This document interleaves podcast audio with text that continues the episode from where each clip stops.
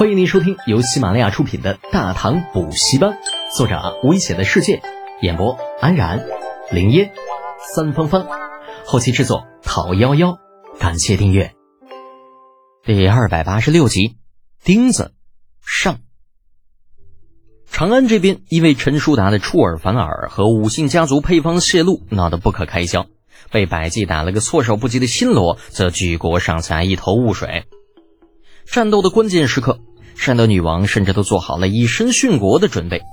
谁知就在城池马上被攻破的档口，百济军队突然就那么莫名其妙的撤退了。就如他们急匆匆的来，退也是退的斩钉截铁，根本不给任何余地。甚至连城外满地的尸首都没有带走。嗯，皇上，这是怎么回事？自认必死又捡回一条命的新罗将军，顶着满脑袋的问号，来到了女王的身边。孤不知。善德女王脸上尽是劫后余生的表情，摇了摇头。可能除了福玉章本人，没人知道他到底要干什么吧？有人担心的问道。会不会是引君入瓮，假意退走，引我们上当？不可能。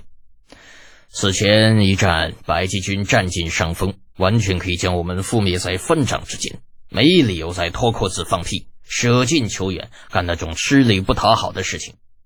这话说的有些粗俗，引得善德女王微微皱眉。不过话粗理不糙，啊这换成自己。也没有理由在明明可以一下将敌人碾死的时候，故意玩什么诱敌深入啊！可是除了这个解释，还能是什么呢？老成的新罗宰相想了想，最终不确定的说道：“难道是高句丽出兵袭击了百济人？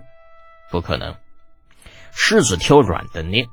以现在的情况，谁都知道。”打我们远比打百济要容易得多，高句丽又不是傻子，怎么可能干那种吃力不讨好的事情？那难道是我们的援兵过来了？那更不可能，我们最近的援兵也在三百里之外呢。那帮蠢货正等着给他们的新主子献功呢，怎么可能过来？东一句西一句的，善德女王的近臣们讨论着百济人撤兵的原因，可是任他们想破头也不可能想到。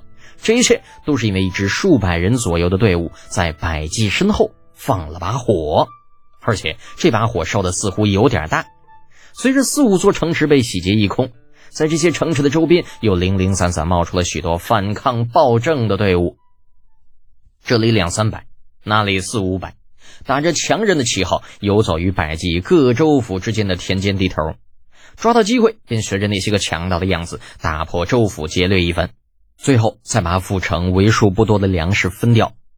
如果不是福玉章带走了百济境内所有的军队，只给各处州府留下区区数百人的三线部队，那这样的事情是绝对不可能发生的。就算发生了，也会在很短的时间内被镇压。奈何福一章这次事情做得太绝，为了火并新罗，几乎是倾巢而出。手中无兵的州府官僚们，那自顾都来不及，哪有兵力去镇压叛乱嘛？于是。短短十余天，叛乱已经有了野火燎原之势。仅王城周边就有七八支队伍，十余座城池被洗劫。赶回王都的福玉章已经接连不断的被这叛乱的消息弄得麻木了啊！偏生呢，他又不能把自己手里的兵派出去平乱，因为他也不知道那支大唐舰队去了哪里。为防止这个来自西面的强大的邻居给自己杀个回马枪，他必须留下足够自保的力量。丞相，敌人的来历探查清楚了没有？除了那四艘大舰，可还有伏兵？战力如何？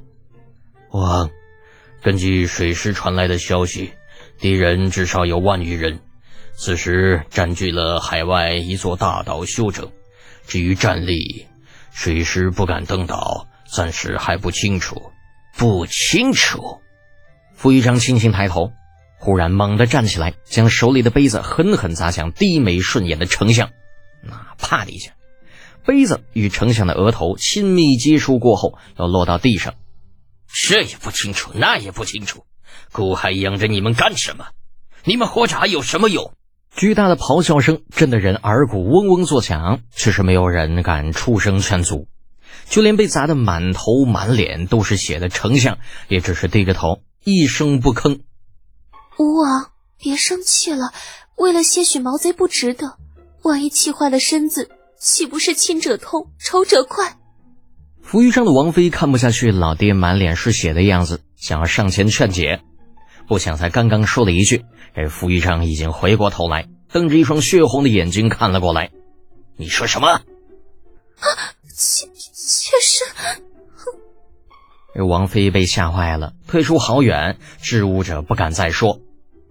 王，根据这次的情报，贼人应该有新罗人参与。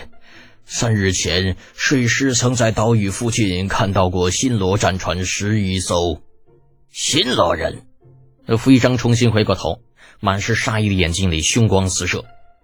若估计的没错，当初应该是派卜全义去丹罗国负责拦截新罗人吧？他在哪里？可有回报？那丞相犹豫了片刻。硬着头皮，呃，卜全义自半个月之前来信说自己遇到贵国的新罗使团之后，就再也没有了消息，只怕是已经遭遇了不测。废物，全都是废物！距离平窝城不足一日路程的海中岛屿上，李浩正拉着百济君臣口中已经是死人的卜全义 happy。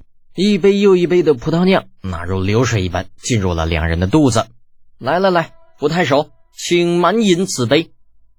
那长孙冲与程楚墨不知道是当强盗当上瘾了，还是怎么着，这自打到了岛上就没有闲着，整日里驾船出海，满世界的游逛。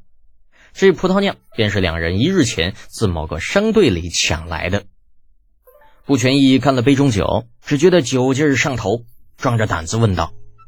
呃，大王，明人不说暗话，你能不能告诉我，你们到底是什么人？怎么，还对你那虎王抱有希望呢？李浩答非所问的反问了一句，放下手里的酒杯。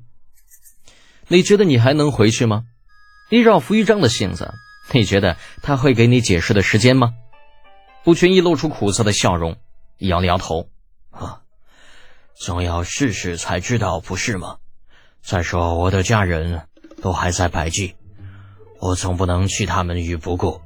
李浩咧嘴一笑，拍了拍面前中年人的肩膀。看不出来呀，你还是个有情有义的汉子。不过，我劝你最好还是不要回去。你不露面，福玉章那里呢，最多就是当你死了，不会太过为难你的家人。但你若是回去，以他残暴的性格，不管你给他带回来的是什么样的消息，单单没把我们全部弄死在丹罗国这一条，就足够你全家死光光的。本集播讲完毕，安然感谢您的支持。